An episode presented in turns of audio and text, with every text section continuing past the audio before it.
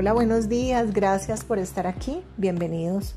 Hoy vamos a hablar de un tema que es la ingratitud.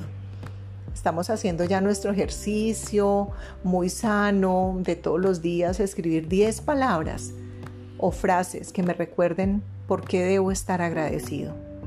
Pero hoy el orgullo y el no reconocer que otras personas han hecho cosas por nosotros y que estamos hoy en un lugar privilegiado gracias a ellos, nos hace volvernos ingratos.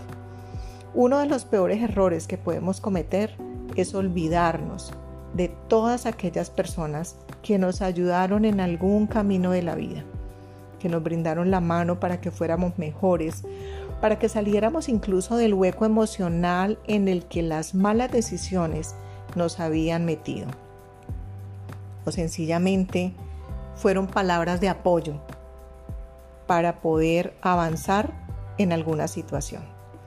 Duele ver cómo muchos no reconocemos lo que otros han hecho para que podamos alcanzar el lugar hoy donde estamos. Creo que un buen ejercicio de humildad es mirar el pasado, cerrar los ojos y rápidamente encontrar allí todos esos rostros de esas personas que nos ayudaron a ascender a las que podríamos llamar personas escalones que nos motivaron y fueron un impulso para que nosotros saliéramos adelante.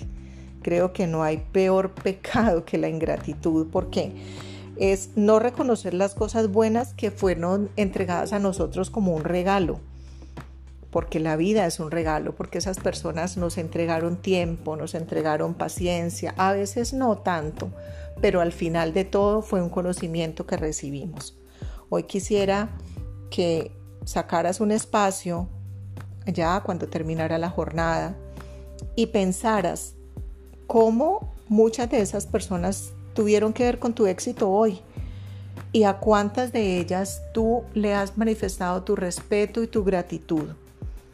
También considero que una buena manera de reconocerle y agradecerle a la vida y a esas personas es tener la capacidad de convertirse en una persona escalón para otros, es decir, como una cadena de favores.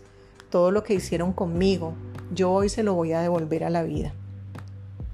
Porque es que a veces pensamos que estamos compitiendo y que a veces todos tenemos que salir adelante y tener mejores condiciones. No, hay personas que vinieron con un propósito y quizá para ellos es más lento hoy. De ti depende compartir tu éxito con los demás o quedarte solo con esas herramientas que te sirvieron en un momento pasado. Bueno, espero que con esta reflexión muy profunda hoy te quedes, la compartas con tus compañeros, con tus amigos, con tu pareja y empecemos ese gran proceso de agradecer y reconocer lo que los demás hicieron por nosotros. Les habló Marta Hernández en este espacio de Oruga Mariposa.